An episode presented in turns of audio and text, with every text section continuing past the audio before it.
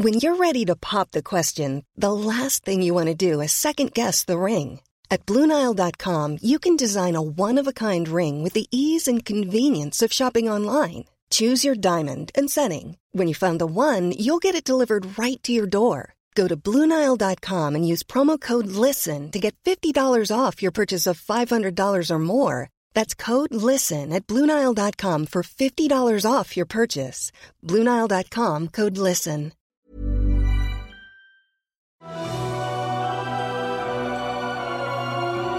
Me gusta leer México.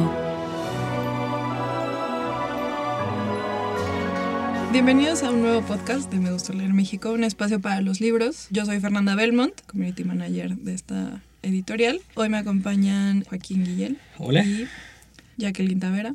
Joaquín es redactor y Jacqueline es brand manager. ¿Cómo están? Hola. Muy bien, Un poco gracias. ronco.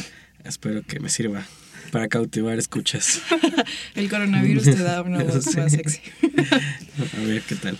Bueno, hoy vamos a platicar de dos cosas que creo que a los tres que estamos aquí en esta cabina nos apasiona mucho, que son los libros y las películas. Aprovechando que terminó la llamada temporada de premios hace algunas semanas con la entrega del Oscar y como siempre dieron de qué hablar. Creo que, bueno, me gustaría empezar como este podcast eh, hablando, creo que el único libro muy conocido que se adaptó para esta entrega, me refiero a Mujercitas, que la adaptó Greta Gerwig en esta ocasión. Y primero les quiero preguntar si vieron los premios, qué opinan de la adaptación, qué opinan de Mujercitas. Sí, vi los premios, pero creo que es la última vez que veré los premios. Ya me tienen harta. Como la misma gente premiándose a sí misma. Sí. Y ya hablaremos de eso, pero sí fue una grosería no nominar a la directora de Mujercitas, Sí, que me parece que hace una adaptación extraordinaria. Yo no pude ver los premios. No, No, no, no te- te perdiste. pero sí vi casi todas las películas nominadas a Mejor Película. La verdad es que ya perdí, estaba en plena mudanza, entonces no, ni siquiera vi quiénes estaban nominados. Solo creo que la única categoría en la que estaba como emocionado que me llamaba la atención era la de película de animación, que ganó Toy Story. Ya Yo quería que ganara ella, Klaus en realidad. Ay, sí, ya pero- chole con Pixar. por favor. Ya, ya, ya.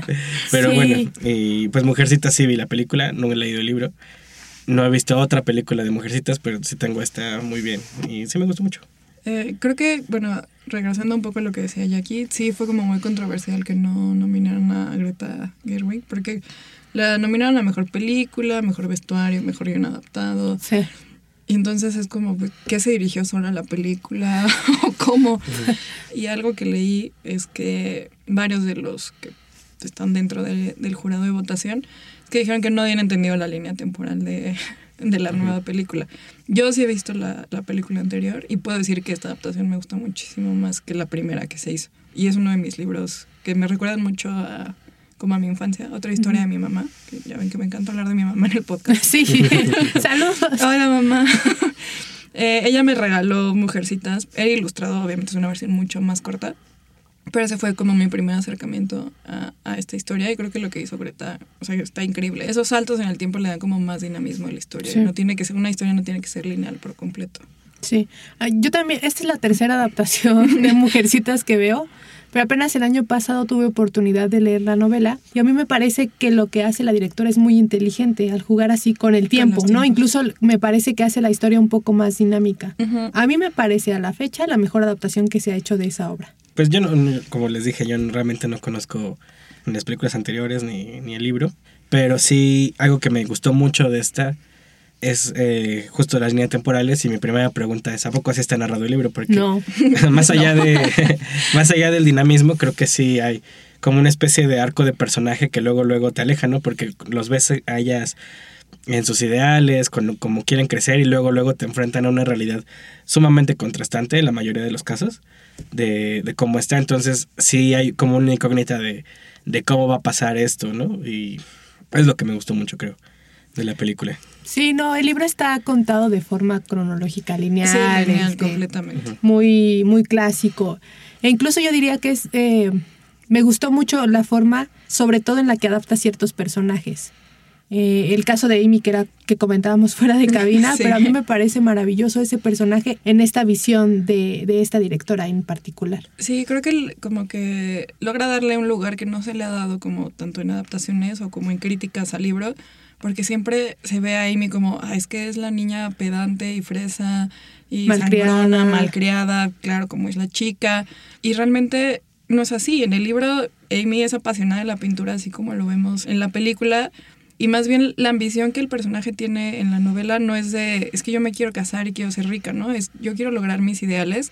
Pues al final de cuentas, si me tengo que ir a París con la tía March, eso no me hace una mala persona, ¿no? Me hace, estoy siguiendo mis ideales, igual que sus otras hermanas. Y creo que una frase que, que me gustó mucho de la película es cuando Meg le dice a Joe que no porque sus sueños sean diferentes significa que valen menos, ¿no? Ujú. Entonces creo que eso resuena en todos los personajes. O sea, Sí. el sueño de Amy, pues sí es ser pintora, pero también casarse y eso no está mal.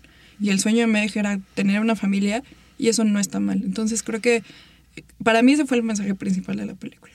Sea, mientras tú tengas tus sueños y tengas la manera de, de lograrlos, no está mal qué es lo que quieras hacer. Y creo que en el libro eso también está muy presente y hay pocas películas, bueno, adaptaciones de mujercitas que, que lo hayan logrado realmente. Sí, y pasarte el desencanto de esta vida idealizada que tienen ellas en la infancia, que era lo que hablaba Joaquín, y ya pasar a la adultez y ver, darte con, con un muro en la cara, ¿no? Sí, de, de toparte con la realidad. Y por ejemplo, el discurso que le dice Amy a Lori no está en el libro.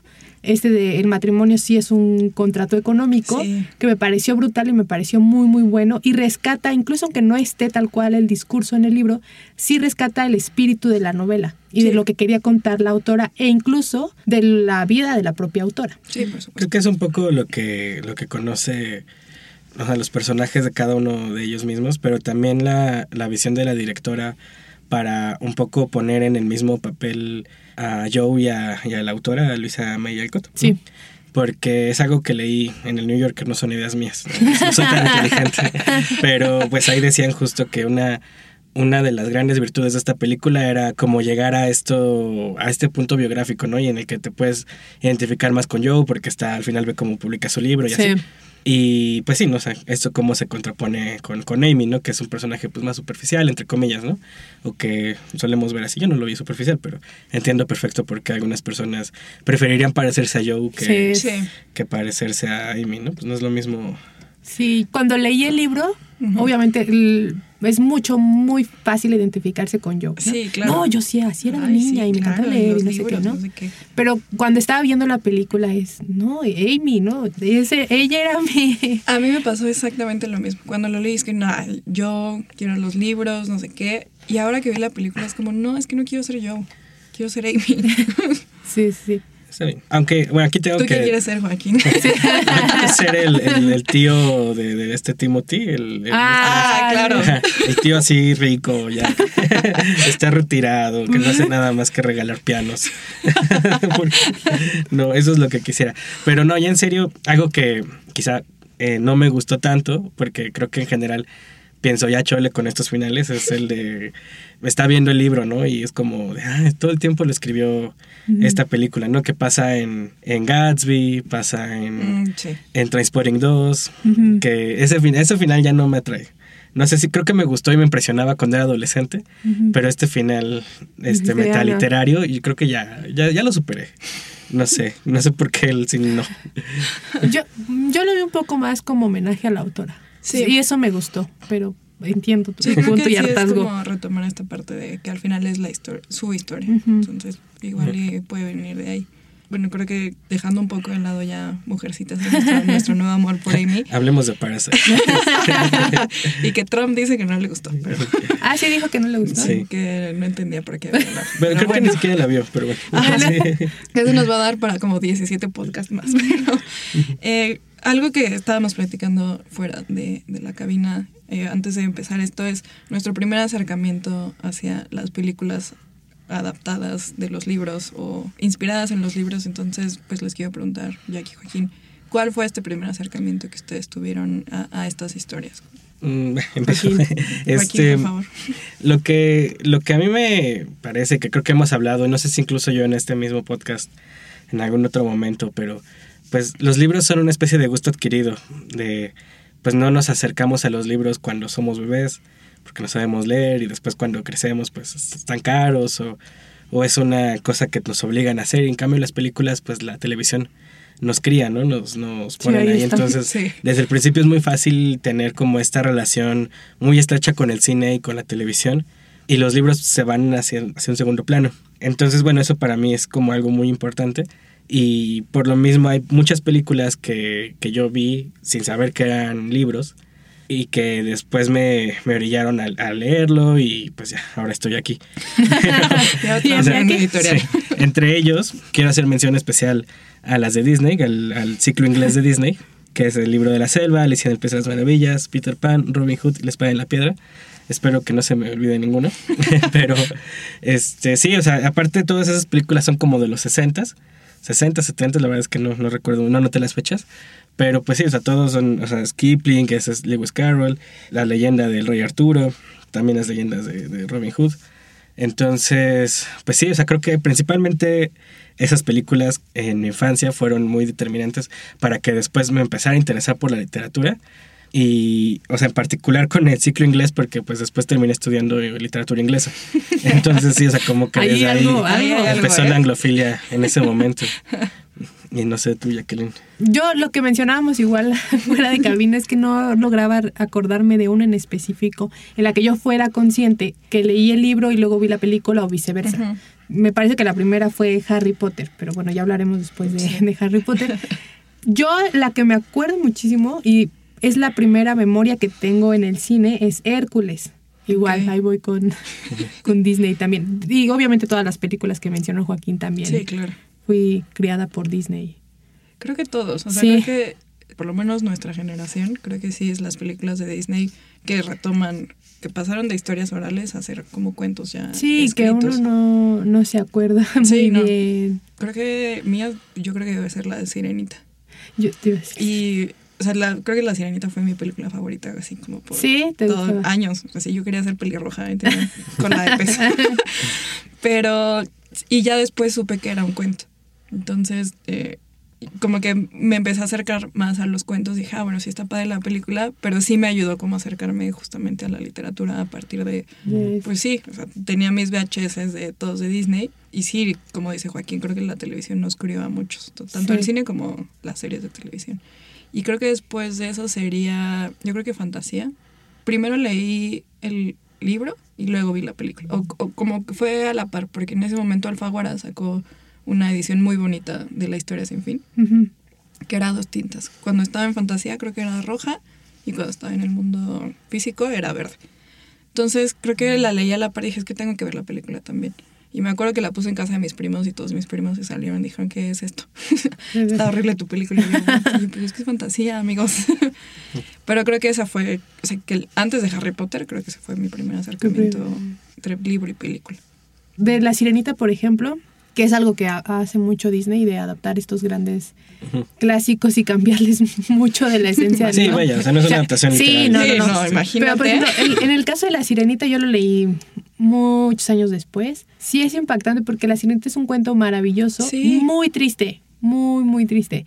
Y la película, pues, No, pues la película tantas, ¿no? es- Bajo, el mar. Bajo el mar, sí. Bajo el mar y el, el cangrejo es jamaiquino al parecer y sí, no, o sea, no tiene nada que ver. O sea, creo que las otras historias, o sea, de algunas de las que mencionó eh, Joaquín, creo que La espada y la piedra creo que todavía es como más oscura, tanto Sí. la película, es también Robin Hood, pero sí, la, creo que Todas la las de princesas. Todas las de princesas sí las cambiaron por completo, porque cuando leí La Sirenita dije, ay, no puede ser que se haga espuma y que no Sí. se haya quedado. Eso no es un spoiler, ¿eh? O sea, el libro tiene como 200 años, si no lo he leído.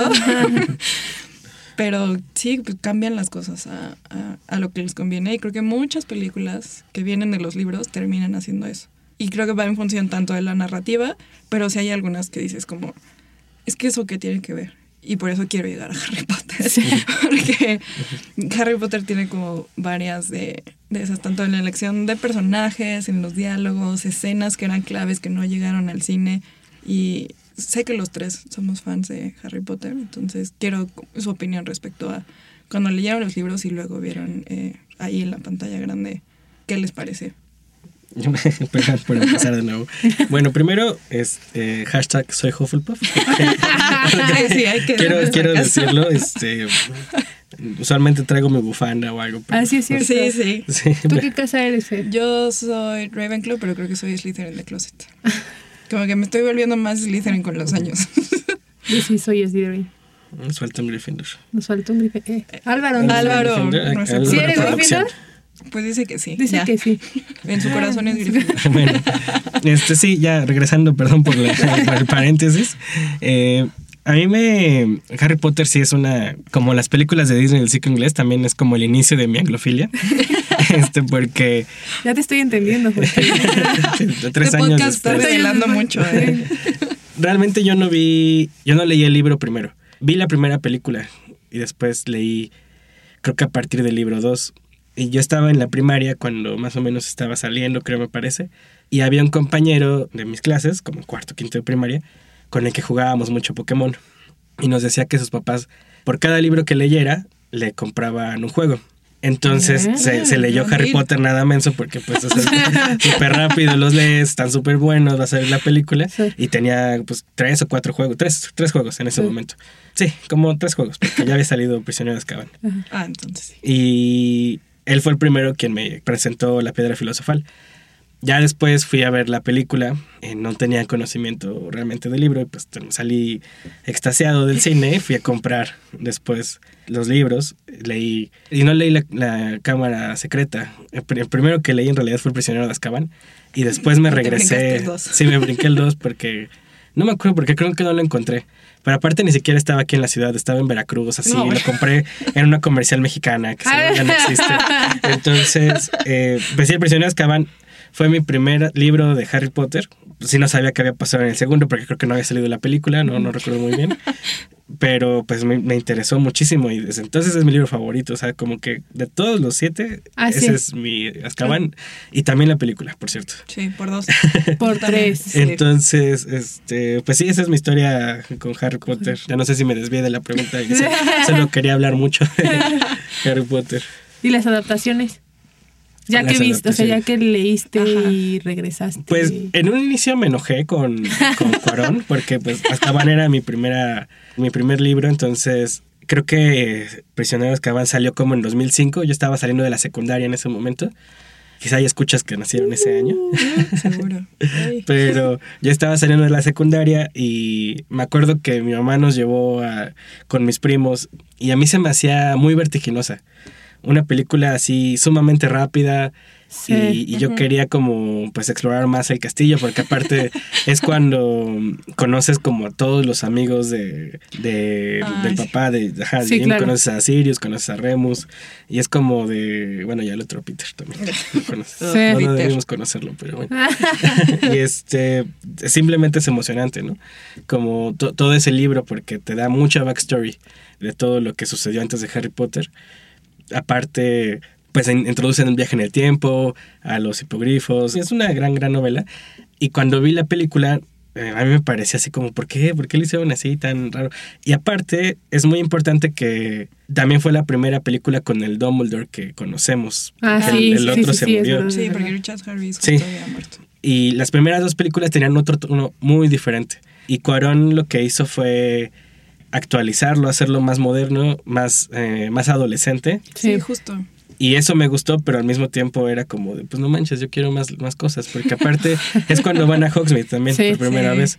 Y conocen las tiendas de dulces y están las, la tienda de bromas a la que van Fred y George. Entonces hay mucho mundo y Cuarón pues lo, lo hace muy vertiginoso todo. Con el tiempo, esa es mi película favorita. Creo que es la película mejor lograda, pero en ese momento no me gustaba. Porque yo quería conocer más del mundo de Harry Potter. Fíjate, yo estoy peor que Joaquín. el primero que leí fue el cuarto. ¿Qué? Sí, no, yo llegué súper tarde a Harry O Potter. sea, sí se ven que en el lomo vienen los números, sí, ¿no? sí, sí, pero bueno, ya luego uno se regresa y demás. Pero el primero que leí era el cuarto, porque ya había visto obviamente las otras películas. Ah, bueno. Iba a salir la cuarta película y dije, no, ahora lo leo antes de... y me gustó el libro y odié la película. O sea, yo decía, ¿por qué quitaron esto? Híjole, ¿Qué yo les pasa? tengo conflictos con la 4 también, ¿no? Es- Y a la fecha no me, a la fecha no me gusta la Mm, película. o sea, creo que es de las que menos me, me gusta. De los libros, pero sale Jarvis Cocker. en- sí, Sí, pero El libro me gusta mucho y, y de, de todos los libros, el que más, o sea, creo que el que más me gusta es el sexto. A la fecha es como... ¿El príncipe? Sí, El Príncipe Mestizo. No sé, me gusta muchísimo esa, ese libro en particular. Todo lo que envuelve, todo lo que pasa. Además, creo que es el libro en el que ya vemos a un Harry mucho más adulto. O sea, Sí. ya es cuando... ¿no? 16 años. Sí, bueno, ya no es el niñito, pues, sino ya es un Sí, como adolescente. que ya asimiló que ahora sí. Sí. Ya. O sea, si eres el Ya no amigo, tienes que sí. hacer algo. Me gusta mucho. Y de las adaptaciones, pues sí, la tercera es la que más me gusta a la fecha. Pero en ese momento también. En ese momento, sí, bueno, pero yo venía, digo, yo empecé a leer el, a partir del cuarto, ¿no? Y ahí es cuando empiezo con la saga, antes de que saliera la cuarta película. Ok. Pero sí, en aquel entonces también era la que más me gustaba. Hubo un momento en que yo estaba obsesionada con la 2, increíblemente. pero me gusta. Y Es que es muy oscura la 2. la, La, dos la es historia de la oscura. 2 es, es A mí, oscura. todo lo de Voldemort me fascina. A mí también. O sea, a lo el- mejor por eso te gusta el 6, porque viene Sí. toda la parte de los Slytherin. es líder. Sí. y es Slytherin. sí, sí, sí.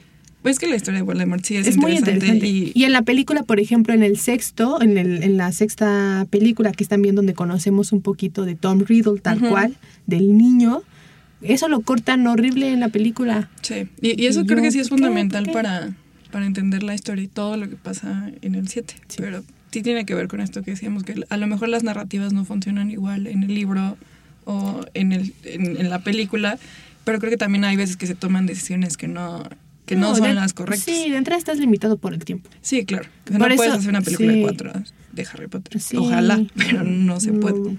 ¿Qué dijo? Que si queremos una serie. Estaría bien. Sí, queremos Netflix, una serie. rífate. Sí, queremos. Te encargamos. Márcales a Netflix, porfa. Lo mencionaba Álvaro fuera de cabina, pero yo creo que sí, quizá por eso han funcionado también muchas series de televisión adaptadas de libros, es por el tiempo que te da una serie de televisión Sí, claro, para desarrollar una historia. Sí, y sobre todo por algo que decía Joaquín, ¿no? O sea, Harry Potter está lleno de tantas cosas. Sí, está la línea principal, pero van pasando Sí. cosas siempre. O sea, siempre hay algo. Sí, ok, en el 3 tienes todo esto del prisionero de Azkaban, pero tienes la historia de los amigos de- del papá de Harry, que también cortaron muchísimo. Sirius apenas se aparece. Ajá, la historia del mapa. eh, por ejemplo, en otros libros cuando Hermione hace todo lo de los elfos. Incluso creo que hasta las historias amorosas que dejan fuera, creo que eso enriquecería muchísimo más a, las películas, pero pues la tenemos en, el, en los libros. Pero no, no es como que una tarde vaya, ay, hoy me voy a echar el 5 de Harry Potter cuando tiene 700 no. páginas. Yo sí, el primer libro que leí fue el 1. Me, me lo regalaron de cumpleaños. Nos querías No presumir la eso. ¿verdad? No, no había visto. Es que Nos hijo, quería presumir. les quería presumir que yo sí empecé bien. que yo Pero- soy un fan de verdad. Justo ese año salía esa película. Me lo regalaron de cumpleaños y le dije yo, ¿qué es esto? Sí. Y lo... Yo soy que- grande. Ajá. Yo dije, yo tengo 11, pero aparte, como que yo tenía la edad, la misma edad que Harry tiene cuando va a entrar. Entonces, como que ahí, en ese momento, como que me identifiqué. Y lo acabé, creo que como en una semana, y le pedí a mi papá el otro. Creo que en ese momento solo había hasta el cáliz de fuego. Y de ahí seguí comprando y lo seguí leyendo y sí veía las películas y decía, yo es así en el cine, es que eso no es así. Pero luego entendí que sí, las narrativas como que funcionan diferente. Y el libro 3 sigue siendo mi favorito de todos. Sí. Sí. Y la película también es de mi favorita, incluso en ese momento. Y después vi la 4 y fue como, "Uy, no me gusta nada la 4. No, Como que la Orden del Fénix creo que este, recupera un poco. Y creo que hasta el príncipe mestizo volvió a decir como, ah, bueno, sí, sí me gusta. A mí ya no sé, fíjate que las últimas películas, no sé si es porque empecé a tener problemas de la vista, pero, pero ya me mareaban. O sea, como ¿Sí? me acuerdo, sí, fui a ver, este, creo que el príncipe mestizo a IMAX, así en Plaza ah, bueno, sí, Universidad. también. Bueno, Y- pues aquí. y yo salí todo mareado. Fui a 3D, 360 que te echan agua. Y, Sí, ya no, ya no podía, ya me dolía la cabeza, creo que de verlas. En general, todas las que son de David Yates, creo que no me gustan mucho. O sea, creo que mi favorita, bueno, quizá Sí. porque la de Cuarón es mi favorita. sí. Y las de David Yates, no sé, son como... Yo siento que a él le, le falta algo. Como que no terminaron de es cuajar. muy- siento que él es muy mecánico. Creo que tiene un plan muy definido de cómo las adapta, pero no hay corazón, Sí, o sea, no porque las de Chris Columbus, que son las primeras dos, como que sí trata de mostrarte como el mundo mágico, Sí. o sea, como cómo, cómo funciona el, el mundo mágico, y Sí. sí le pone como mucha, pues sí, sí le pone como corazón o magia, no sé. Y creo que Cuarón lo que hace es justo romper con eso, pero porque también en el 3 ya empiezan a pasar cosas que ya no son de niños, sino que son de adolescentes. Y luego David Yates dijo, como venga, ya, ¿no? Pero, y ahí es cuando viene como una de las cosas más controversiales, que era algo que mencionábamos hace rato.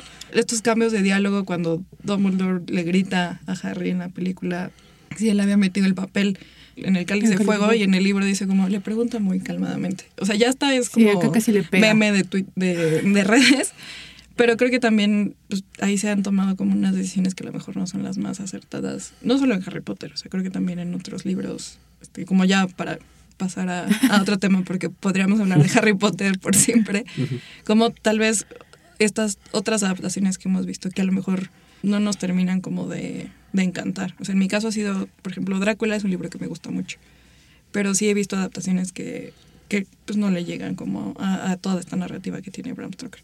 Aunque también es difícil, pues el libro está narrado en forma de cartas, entonces creo que no, no he encontrado esa película que diga, ah, perfecto, esta es mi adaptación ideal. No sé con qué libro les, les pase algo así. Pues yo creo que la adaptación tiene como, es un arma de doble filo, porque si bien a los fans nos gusta mucho ser fans, así como en general, este, creo que también una cosa que corta es la imaginación, porque en algún libro de teoría de la adaptación, que la verdad ahorita no recuerdo. Ya, ya va a sacar las clases, ¿eh? No, perdón. En la licenciatura. Sí. Entonces, lo que, lo que decían en este libro es que el, el proceso del lector hace que tú te imagines las cosas. Y entonces cuando una película, sobre todo una película millonaria como Harry Potter, hace que ya no pienses en las cosas como te las imaginas, sino en los actores o en cómo te Sí, plantean. sí. De hecho, este, este texto estaba hablando en particular de Harry Potter como, como inicio para hablar de Quidditch. Decía, yo no sé cómo la gente se imaginaba el Quidditch antes de las películas. O sea, Oye, sí, ¿eh? pero, Sí. o sea, la, la ¿Tú imagen de? Quidditch. ajá. No me acuerdo. Porque ahorita pienso en Quidditch y se me vienen las imágenes de la película, Sí. pero, o sea, no me acuerdo cómo lo pensé en ese momento cuando narran el primer partido de Quidditch en el 1. Pero sí me acuerdo que yo me imaginaba a Harry completamente diferente. Y ahora te imaginas a el Sí, y ahorita Harry es... un- Pero, por ejemplo, con Draco Malfoy sí sentí que, o sea, se sentía como más parecido a lo que yo me había imaginado. Y luego me sentía mal porque tenía un crush con Tom Felton y decía, no, es que me tiene que gustar Harry porque Harry es el bueno. Pues sí, eso, eso es básicamente el problema con, con las adaptaciones, ¿no? Que, que, te, que limitan de alguna manera la imaginación lectora, que es algo que, que es importante mencionar, ¿no? En todo esto. Y creo que mi adaptación favorita es El Gran Gatsby, en particular la de Baz Luhrmann. La de. Leonardo DiCaprio. La de Leonardo DiCaprio. sí. la, la anterior también la vi, pero no recuerdo muy bien ahorita ni quiénes son los actores ni quién es el director. Creo que sale a Diane Keaton, no sé. No, no me. Solo he visto la de sabe? Leonardo DiCaprio. No, bueno, esa es una decisión polémica, porque pues Baz Luhrmann no es el director favorito de todos, es como muy Sí. extravagante y así, y Gatsby es como una novela pues muy ah, sencilla, ¿no? En, en algunas cosas, no, no es por demeritarla, más bien justo es lo contrario, ¿no? Como es muy directa y Baz Luhrmann es demasiado extravagante en Sí, cómo como que hace le las mete cosas así. ¿Vieron Romeo más Julieta? Sí, bueno, no sé cómo, Ay, cómo se yo- llama. Sí, sí, sí. Romeo más Julieta. Sí. No, la, Eh. la de Leonardo DiCaprio otra vez. Creo que ese es de, también, ajá, A mí y es de fíjate, Baz Luhrmann. Esa sí la vi. Esa, esa no A mí fíjate que sí me gusta. O ¿Esa? sea, sí, como no es buenísima. Es que aparte ¿Cómo está es que- en verso, ¿no? Sí, está, todos los diálogos de Shakespeare están ahí y en ningún ¿Es, momento. es la de Leonardo DiCaprio con sí, Claire sí, Danes? sí, sí, sí. Es la, del GIF increíble de Leonardo DiCaprio sí, sí, sí, llorando. sí. Yo creo que no le he dado una buena Dale, oportunidad. dale otra oportunidad. A mí me gusta muchísimo porque justamente lo que dice Joaquín es que está tal cual la obra de Shakespeare ahí, adaptada. Además, creo que está en Florida o no me acuerdo en dónde. Sí, eso sí. Dos familias, dos bandas enemigas y demás. Pero en ningún momento tú sientes que el diálogo no vaya con la historia, o incluso, Ah. incluso en la época, porque es una en la actualidad, bueno, hace 20 años cuando salió la película. Ajá. Pero es una muy buena adaptación, a mí me gusta muchísimo. La voy sí, a ver. Pero es muy controversial por esto, porque Sí, creo claro. que hace para algunas personas es como, ah, ¿por qué está en verso? Y así, ¿no? Y, y creo que pasa. es este libro, amigo. creo que pasa lo mismo con Gatsby. Ajá. Que, y, y por eso no sé, Baz Luhrmann a mí me impresionó mucho porque creo que es, tiene el- justo el estilo cinematográfico que Gatsby, el personaje, haría. Porque Gatsby. ¿No sé, ¿la Ajá. leyeron el libro? Sí. Sí. Sí, bueno, Gatsby deja todo. Ah, no, yo no, perdón, perdón, mentí. ¿No has visto? Yo no, el libro. No No leí leído el libro. Bueno, te voy a spoilear. No, no, no importa. O sea, vi la película, la verdad es que no. No, no puedes. No. Es de mis libros favoritos, sí, sí, No, por no, mucho. no. A mí sí me gusta bastante. Eh, y ese no es de Inglaterra, es de Estados Unidos. ¿Qué pasó, Joaquín? Te ¡Qué rebelde! Sí, es que ya son los 1900. Ah, bueno, vaya, ok. Sí, Bueno. se entiende. Entonces, este, Gatsby es este personaje que es más bien introvertido porque no le gusta ser visto ni nada, pero lo que él quiere es llamar la atención. Sí, claro. Ajá, que se compra su mansión para que lo vean, hace sus fiestas para que lo vean y él nunca está ahí. Y pues es igual Baz Luhrmann, ¿no? Como toda la exuberancia de las fiestas. Exactamente lo que Gatsby, el personaje, quisiera hacer para llamar la atención de Daisy, creo que se llama. el Sí, personaje, sí. Se me olvidó. Sí, como Sí. que funciona mucho Sí. esa extravagancia que él como director tiene con la del libro. Exacto. Porque justo en la, creo que sí la película sí representa esa parte que viene en el libro de quiero mostrarle a todos de lo que soy capaz y que me vean para que Daisy me vea, pero también me quedo como, eh, como en las sombras, ¿no? Porque ya me rechazaron una vez, este, yo solo quiero a Daisy, etcétera, etcétera. Sí. A mí mucho, de esa película me gusta mucho el recurso que hace de los lentes eh, a lo largo de la película, que los que aparecen en la portada. Eso me gusta mucho porque siento que es como una relación directa al libro. De la, de la, una portada que es viejísima.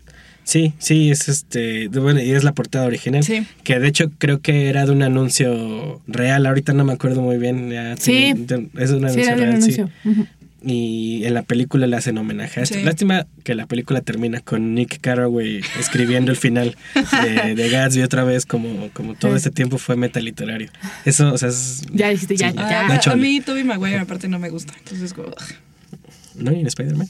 sí, pero... Es que, ¿sabes qué? Se me arruinó Toby Maguire cuando fue el Spider-Man malo que se pone delineador. Sí, dije, ay, no, ya no te puedo volver a ver como un actor serio. Bueno, De, a mí, por ejemplo, las adaptaciones ya, ya mencionábamos Romeo y Julieta en esta versión Florida. de Florida, Florida de los 80. Eh, y una versión que también me gusta muchísimo y me parece una adaptación muy bien lograda y la mejor es de Jane Eyre. Es la que hizo Kari Fukunaga, Fukunaga, sí. He Hace dos. Él es el director de True Detective. Ah, ya. Entonces la Ya, hizo sí, vendido. Listo. Eh, en la adaptación, no me acuerdo, la actriz tiene un nombre muy extraño que no puedo pronunciar. Pero Búsquenlo. él es Michael Fassbender, Uy, vendido. corazoncito. No, pero es una, es una gran adaptación. Creo que me- es de las mejores que he visto de esta obra y recupera mucho la esencia también del libro.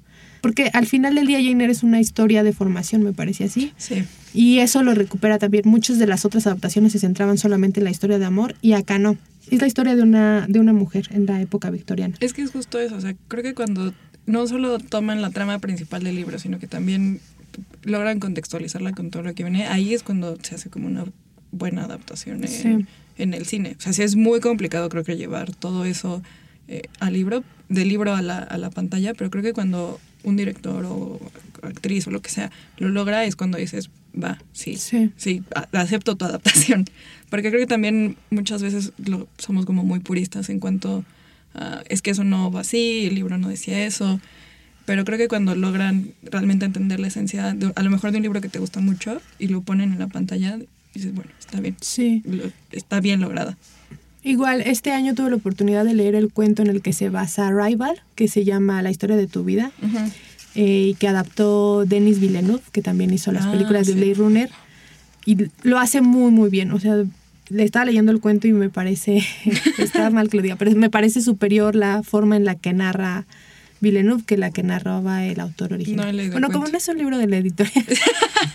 Bien, o sea, Eh, pasemos a otro libro. No, pero él va a adaptar, él va a adaptar Dune, que está en Nova, que Ah, es un sí. gran libro. Seguramente le va a quedar bastante bien. A mí creo que una adaptación que me gusta mucho es la última de Ana Karenina, que, Mm. que es como muy teatral. O sea, como estos cambios de escena siempre son a través del teatro y cuando está con su hijo es en el teatro.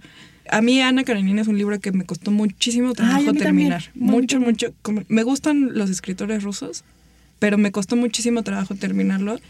Y, y cuando lo vi en la pantalla, sí dije como, no sé cómo lo lograron, no sé cómo lograron adaptar un libro de casi mil páginas, pero creo que me gustó mucho lo que vi. Creo que me, na- logran narrar como bien la historia, más allá de, de- de que sea una affair o que le esté poniendo los cuernos a su esposo.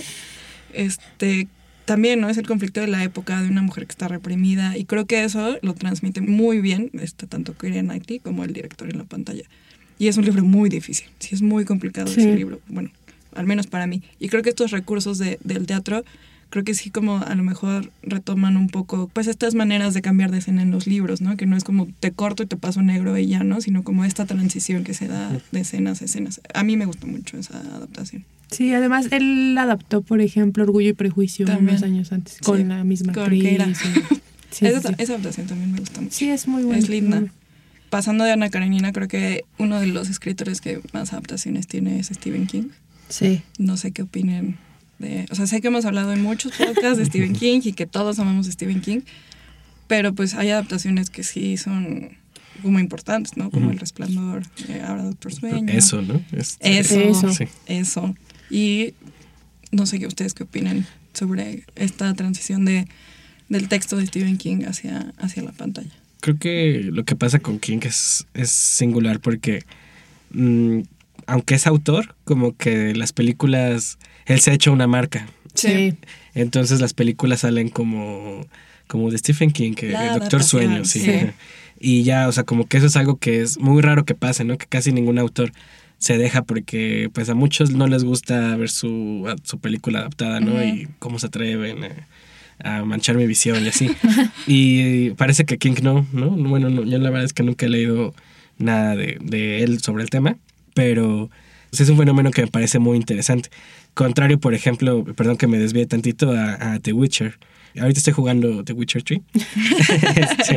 Bueno, no en este momento, aunque me gustaría, pero en general eh, llevo los últimos meses jugando The Witcher. Y The Witcher es un videojuego que está basado en unos libros, que esos libros primero eran cuentos y después son novelas y así. Y el autor dijo, pues, o sea, ¿sabes qué? Si te vendo mi, mi- Los derechos. los derechos de adaptación a los, a los desarrolladores, pero yo no quiero tener nada que ver, incluso nada más páguenme un porcentaje inicial, no en vez de por regalías.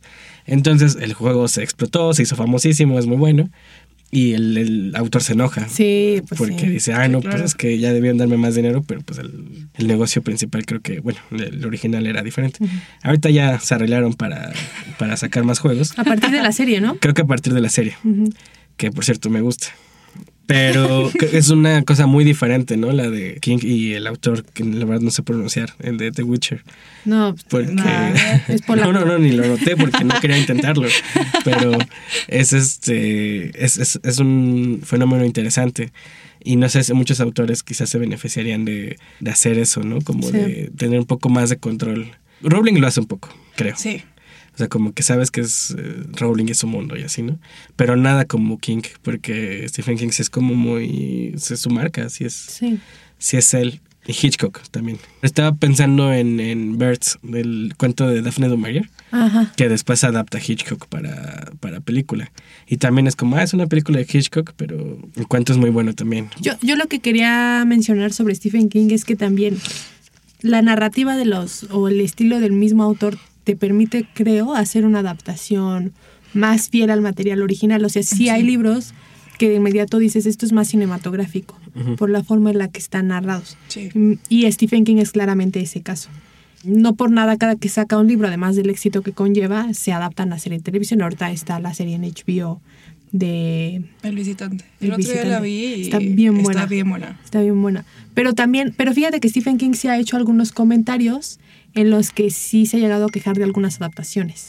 Entonces, por ejemplo, del gran clásico que creo que nos va a dejar su obra en pantalla grande, que es El Resplandor, ha dicho que la visión de Kubrick le parece muy alejada de su libro. ¿no? Claro, ahí entra también otro gran ego Sí, y una ego visión muy peculiar del, del- del director también y demás. Eh, yo apenas recientemente vi la película y apenas recientemente vi. Primero leí el libro y luego vi la película. ¿No habías visto Resplandor? No, fíjate que no. Yo nunca he leído el libro. No. Es muy bueno, es muy, muy bueno. Y es muy desgarrador también. O sea, independientemente de que tiene toda la parte de terror. De es, fantasmas. es, sí. es un hombre que, que lucha contra el alcoholismo, que además es algo que Stephen King personalmente Y pasó. que repite mucho. Sí, sí, sí. Y cómo no puede vencer ese, ese problema a grado de llegar a dañar a su propia Sí, familia. de hecho, yo tampoco la había visto. La vi justo el año pasado, Ajá. que la sa- salió en Cinepolis, Sí. como eh, En por octubre. Sí. Ajá. Y justo es lo que más me, me llamó la atención, que, que creo que también tuvimos un podcast de, de terror donde, donde dije lo mismo, entonces bueno, quizá no voy a repetir tanto, pero creo que ahí lo que es muy valioso de, de King y de las adaptaciones de, de King son que el terror de, de él parece paranormal, pero nunca lo es, No. Siempre es como algo muy, muy en particular y que nos duele. O muy humano Sí. también, ¿no? Sí. En, en el caso de, de Resplandor es el alcoholismo, o sea, por- Sí. porque donde otros veían una historia de locura, yo por mi historia familiar vi una historia de alcoholismo y salí destrozado de esa película. Y, pues, no sé, Sí, o sea, es, es, es- es muy es un libro desgarrador. es un libro- y creo que por eso a. Stephen King le molesta un poco la adaptación, porque en, el, en la película Jack Nicholson pues sí parece solamente una persona Que está- con problemas mentales, Ajá. ¿no? Que está loco, básicamente. Y ahí en una entrevista a Stephen King le preguntan como, le dicen, te voy a dar una serie de palabras y tú dime cuál te da miedo, ¿no? Ujú. Y entonces le avientan muchísimas. Y el entrevistador le sugiere oscuridad. Y Stephen King responde, no, la oscuridad es mi amiga. ¿no? Es, este, me ayuda a contar historias. Sí. Sí, y, y entonces le dicen, eh, Stephen King dice, no, ya te voy a dar la palabra que sí me da miedo. Es locura. ¿no? Perder la razón, eso sí le da miedo. Entonces, también por ahí va, pues sí, el estilo y el espíritu de toda su obra. Hay dos elementos que a mí me parecen muy representativos, tanto de la obra del resplandor, eh, o sea, el libro, pues, y la película, es que, spoiler, recuerdan que está la nieve, ¿no? En, en- Sí. Sobre todo en la parte final del- de la película, mientras que ocurre algo en el libro y hay fuego. Ahí muy Esta claramente dualidad. se ve ajá, la dualidad e incluso el alma de, de ambas obras, ¿no? Mientras una es fría, la otra eh, la siendo un poco más cálida, porque precisamente yo sí creo que es una obra que te habla de un personaje que tiene muchos problemas para dejar un vicio. Y cómo Más allá eso. del hotel que sí, esté sí, y cómo o- ese vicio lo destruye a él y destruye aquello que ama. Y eso creo que no está tan reflejado en la película. No. O sea, yo que no he leído el libro Ujú. y que solo he visto la película, sí, a mí la película no me produce eso. A mí la película me produjo miedo, nada más. O sea, Sí, fue como, ay, la señora latina y las niñas Sí. y el hotel. O sea, es una gran película que creo que funciona independiente del libro, Sí. pero a mí no me produjo eso. Entonces, ahí pues, puede ser como esto que hablábamos, ¿no? Que hay veces que no se logra hacer ese match eh, como bien entre el libro y la película. Sí. Y otro libro que mencionaban era El Exorcista. Y yo quiero contar algo que me pasó con El Exorcista. exorcizaron. Me exorcizaron, Joaquín. No, ¿Tienes no, una no. historia con tu mamá como yo? No, un día, no sé por qué, mis papás me encargaron con una prima que ya era mucho más grande que yo. A mi hermana y a mí, Ajá. de niña. La peor niñera. La peor niñera, le mando muchos saludos a la peor niñera de la historia. Ya, a ver, yo no sé cuántos años tendría, la verdad es que no me acuerdo, pero estaba muy chiquita. Y mi hermana, quien le llevo cuatro años, está todavía más chiquita. No, bueno. Y entonces a mi prima le encantaba ver películas de terror. Todas, ¿no? Todas. Se le ocurre ponernos El Exorcista las dos. Yo me acuerdo de toda la, hasta la fecha estoy segura que me acuerdo de casi cada escena de, No, de la película. Y me da, no, yo no la he querido volver a ver. Ajá. No sé si me da, yo creo que sí me daría miedo, pero la tengo muy, muy marcada. Muy, Creo muy que es esas una películas pe- que nunca No, te deja está- de dar miedo. O sea, me da miedo. Me da mucho miedo solo de, de pensar en el, en el exorcista. Creo que el libro ha de ser todavía peor, pero creo que a lo mejor si ya vimos El Exorcista y vamos al libro, como que podemos tener estos recursos de, ah, bueno, pues sí, ya me acuerdo de esa escena y como que te adelantas como a lo que va a pasar. Pero imagínate que hubieras leído el libro antes, a No lo sé, mejor yo te hubiera que- dado menos miedo la Yo película. Supongo, porque ya sabes lo que va a pasar. O sea, uno de los grandes, pues de las grandes ventajas que tiene el género terror es el factor sorpresa, ¿no? Que a veces incluso abusa de ese factor. Demasiado. Pero si ya sabes lo que va a pasar, no tiene eso, entonces. A mí me ha pasado con los libros de King, de películas que no he visto, que sí los empiezo a leer y es listo, ya es de noche, ya no puedo seguir leyendo. Sí. O sea, me pasó con The Outsider porque lo leí antes de que saliera la serie. Y sí hubo momentos que yo en mi casa decía, ya no puedo seguir leyendo porque esto ya me está produciendo como, como demasiado estrés y demasiada ansiedad y mi imaginación ya estaba como a todo así, ya. Yo juraba que la cosa que es el outsider, no les voy a decir qué es, spoiler, porque en el libro dice, este, yo sentía que esa cosa me iba a salir ahí y creo que eso hay veces que las películas no lo logran o lo, lo logra por momentos. Una película no dices, ay, la voy a dejar de ver, ¿no? Pero un libro a mí sí me pasó, es como, es que ya no lo puedo seguir leyendo ahorita, lo voy a dejar. Me ha pasado ahorita con la, maldic- la maldición de Hill House, que creo que leo cinco páginas al día, porque no puedo de cómo me está generando contarte cosas a través de esas palabras y creo que hay veces que el cine no, no lo logra tal cual. O sea, El Sí. Exorcista porque es una película muy... Sí, ya es un clásico. y es y clásico. no, Y tenías como cinco años seguramente. yo creo. Bueno, yo no sé si yo estoy muerto por dentro, pero... Eh, o sea, justo a mí me pasa lo contrario con, con una película en particular que es el de eh, Otra Vuelta de Tuerca de Henry Ah, James. Ajá. Ay, no. Este, yo cuando leí el libro pues no, no me espanté, o sea, como ¿No? que me gustaba ¿No? y así. Pero cuando vi la película de los setentas, no he visto la nueva. Salió una nueva, ¿no? Hace poco. Sí, Sí, yo- pero es como adaptación así súper como de embarradita. Ya, bueno, pues, o sea, no, la- cuando vi la película fue cuando más me dio miedo. Y ahorita los productores de, de La Maldición de Hill House, su segunda temporada va a ser de, de No, no lo voy a ver. Yo sufrí mucho con la de Netflix, la de la maldición de Hill House. A mí también, yo también Yo sufrí mucho. sufrí mucho. mucho. Pero otra vuelta de tuerca, no sé, no me imagino. No he visto ninguna adaptación. Solo leí el libro hace un par de ayeres. Pero no me imagino que te puedan transmitir el terror, sobre todo que te transmite la parte final. O sea, porque es. Ah, ya di el spoiler. No, no, no, no. Tiene más de 100 años. Sí. Tiene más de 100 años. O sea, No, pero a ver, ¿cómo adaptas un giro o una vuelta de tuerca así? ¿No? No me lo. Sí, no. o sea, creo que más bien el, una de las ventajas de la adaptación es justo dejar eh, menos a la imaginación. Otra vez un regreso a lo de la imaginación, pero tienes que ser un poco más claro con tu mensaje porque pues, hay mucha gente que puede salir diciendo, ay, no entendí la película. Se arruina como Inception. O sea, yo, a mí no me pareció mal este Inception que terminara así, pero yo conozco Sí, mucha gente Sí. no, es que final. sí también pienso eso pero hay mucha gente que dice no es que no entendí el final Y es que no tienes que entenderle no realmente bueno no sé Sí, es que no todas las historias tienen que tener ese cierre así de punto final, ¿no? O sea, creo que también dejar esta parte interpretativa siempre es... Bueno, a lo mejor para mí, porque me pasó con Parasite, a lo mejor... Pues, si no han visto la película, pues también, ¿no? Sorry. A Fer le encanta dar spoilers. Le encanta dar spoilers. no pero salió en enero apenas aquí Ay, bueno. No, ya, ya, ya. ya bueno, ¿verdad? e- este No, final... Álvaro dice que no lo ha visto. Este final donde, Papá. donde él escribe la carta a su papá y al mismo tiempo ves cómo van pasando ciertas imágenes en la pantalla y cierra de una manera que no sabes si eso que le puso en la carta sí pasó o no pasó o... O sea, creo que eh, justo ese final creo que queda la interpretación de cada quien de... Sí. Pues a lo mejor yo decido que en mi imaginación sí pasó eso de la carta y tal vez eh, a mi hermano que la vio conmigo, para él no pasó.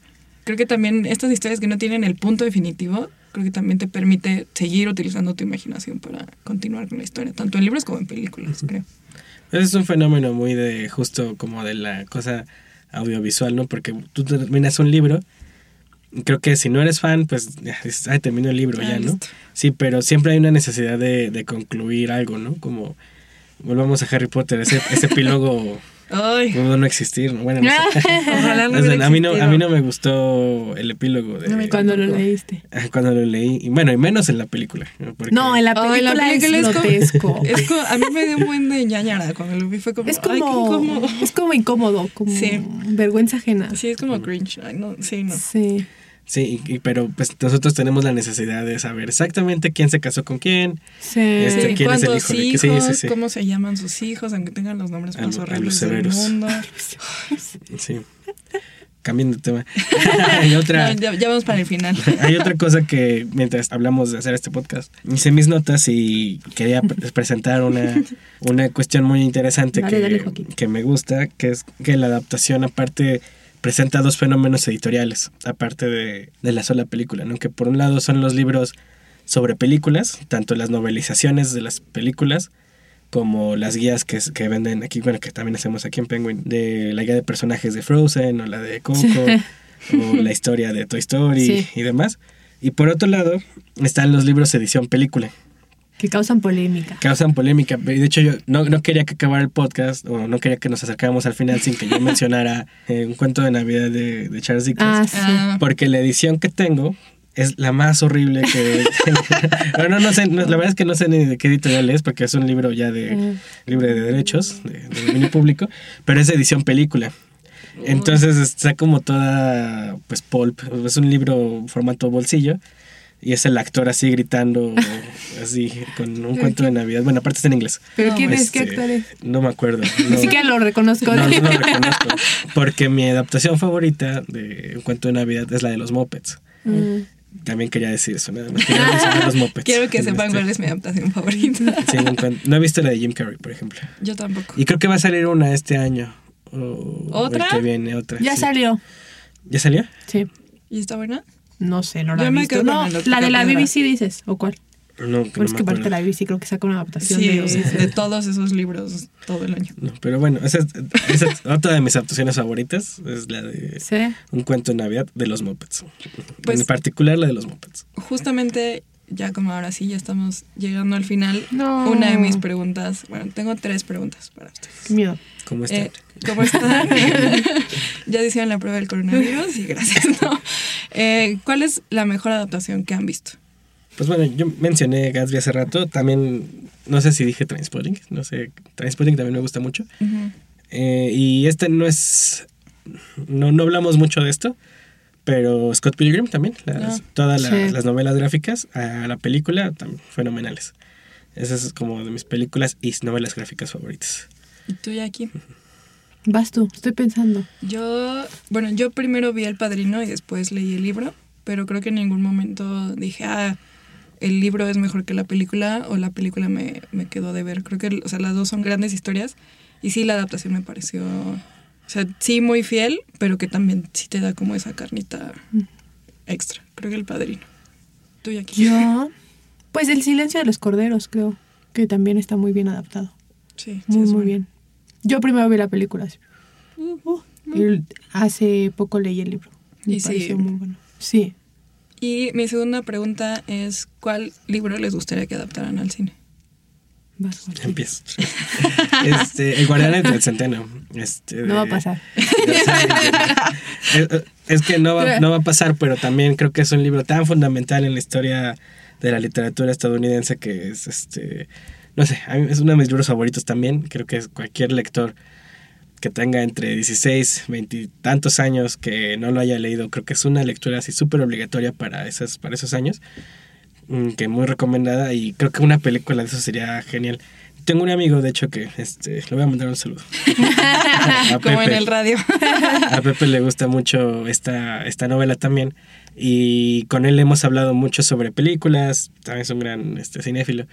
Y muchas veces hemos discutido lo de Salinger y lo del cine. Y él dice, o leyó, o en algún lado, pero lo tengo en su voz, que, que realmente podrías hacer casi una película de Guardián del Centeno haciendo edición de las películas de Wes Anderson. Porque, o sea, Pues sí, sí, están... ¿eh? Sí, y eso es algo muy interesante también. De Wes Anderson ya va a salir también su nueva película. Tengo muchas ganas de verla. Se ve muy bonita. Sí. Porque aparte es sobre una revista. Sí, sí, sí. Entonces, bueno, tengo muchas, muchas ganas de verla. Y sí, Salinger, El Guardián del Centeno, sería una excelente película. Con Wes Anderson estaría padre también. Estaría interesante. ¿Tú, Porque aparte, no quiero hablar No, del no, Centeno. Este, no, toda la escena cuando van al Museo de Historia Natural, o cuando están en Central Park, o pues sí, o sea, él se vuelve loco en Nueva York, ¿no? Y, y creo que hay muchas películas que ya hablan de Nueva York como un personaje, y creo que ninguna lo ha hecho al nivel que lo hace Salinger en, en su libro. Entonces, creo que juntar esas dos cosas estaría bien, padre. No sé, ustedes, perdón por tomar tanto tiempo. No, no, no. No, no, no, está muy bien. Creo que va a salir una película sobre la vida de él. Porque como no pueden No, adaptar el guardián. muerta el autor. No, No, pero como no pueden adaptar la obra, van a adaptar su vida. Está bien. Tu Yo me gustaría ver, es que no sé si se ha hecho algo, pero eh, Pedro Páramo, Sí, hay una película ¿Sí? de Pedro Páramo de los 50. ¿y está bien hecha? Pues no Sí. creo, ¿verdad? Porque ya, la, ya lo hubiéramos visto. yo la vi en la secundaria, creo. O en la ¿Ah, sí? prepa. Sí, ¿tú no la viste? no, no, no la he visto. ¿Y te gustó? Pues, o sea, no, bueno, el libro Pedro Páramo también es de mis grandes libros. No, sí, pero Sí, sí, sí. Entonces no, no encuentro forma de compararla, la verdad. Ahí me no. gustaría ver una adaptación así, fregona, buena. Pero no creo que vaya a pasar tampoco. Yo justamente estaba pensando en alguna adaptación de algún boom latinoamericano. Me gustaría, pero siento que sí sí está como complicado. Mira, ya está 100 años de soledad, ¿no? Y también... Pero- Ah, le están preparando, Netflix está preparando. Sí, 100 pero es de soledad. serie. O sea, y creo que No, El amor en los tiempos del cólera. así sí, pero es malísima esa adaptación. O sea, Yo perdón. la vi. O sea, soy muy fan de Con Javier música de Bardem. Shakira. Ajá, o sea, con Shakira cantando ahí en el barco cuando está la peste. O sea, no, no, no se me hace una buena adaptación, pero sí me gustaría ver. O sea, sé que es complicado por toda la carga, pues sí, latinoamericana que hay, pero sí me gustaría como ver algo, a lo mejor un cuento, no sé, las batallas en el desierto, algo así. También hay, ¿no? Sí. Hay, hay, este, película de los Pero sí la vi, pero no, no me Muy gustó. mala. O sea, creo que sin lograr como pasar eh, esa- como esa narrativa latinoamericana, creo que sí está muy difícil, pero sí me gustaría. Pues a ver si Iñárritu se nos, nos hace. Ándale. el Nos favor, hace- ¿no? hay que hablarle, ahorita le, le Ya me mandamos un imaginé. mensaje. Ya imaginé Pedro Páramo. por ¿Qué, qué libro, qué, qué libro- sí, ¿qué libro le darías a, A Iñárritu. a. Cuarón y a, y a Del Toro? A Del Toro yo le daría casa tomada. a Cuarón, ay, no sé. Las batallas en el desierto. Sí. Porque es como de la ciudad. Y siento que anda como muy, ay, me gusta mucho México. y a Iñárritu, ay, no sé. Sí, Pedro Páramo. Sí, Pedro Pedro Páramo. sí. Sí. Ya, sí, ya, ya lo vi yo. Ahorita les escribimos oye, te- tenemos estas propuestas. ¿Cómo ¿Cómo ves? que nos pongan en idea, aunque Sí, sea. idea creativa de este Sí. podcast. Y ya para terminar, mi última pregunta y llegar a nuestras conclusiones. Si solo se pudieran quedar con uno, ¿qué sería? ¿El libro o la película? En o sea, en su vida tienen que escoger o seguir leyendo o seguir viendo películas. Se quedan sin uno de los dos. Fer. Ay, bueno, pues es, es como que O sea, prefieres, si pero pudiera- bonito. ¿Qué Simplemente que, que, con qué me quedaría para siempre. Ajá, no dejan de existir, solo, por ejemplo, si escoges película ya no puedes leer libros. Pero, por ejemplo, si mi trabajo Hay es una leer ley, libros, hay una No, ley pues, que... Ya no puedo este, hacer No, aquí no es, aquí no es. Imagina, imagina que... Aquí, aquí no hay apéndices en esta pregunta, ¿es sí o no? ¿Cuál? Ima- Imagina que hay una ley, independientemente de lo que trabajes, y te dicen, a ver, Ajá. quédense con una, películas o libros.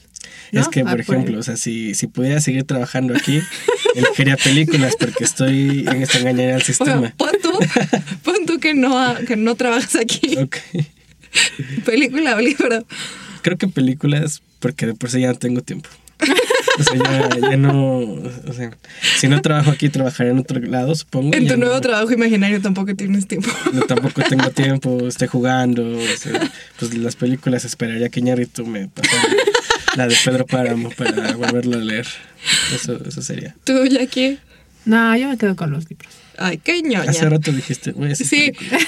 Pues sí, pero ya dijo como a Maki. Noticiero al margen, cuando estábamos preparando esto, Jackie dijo, no, yo me quedo con las películas.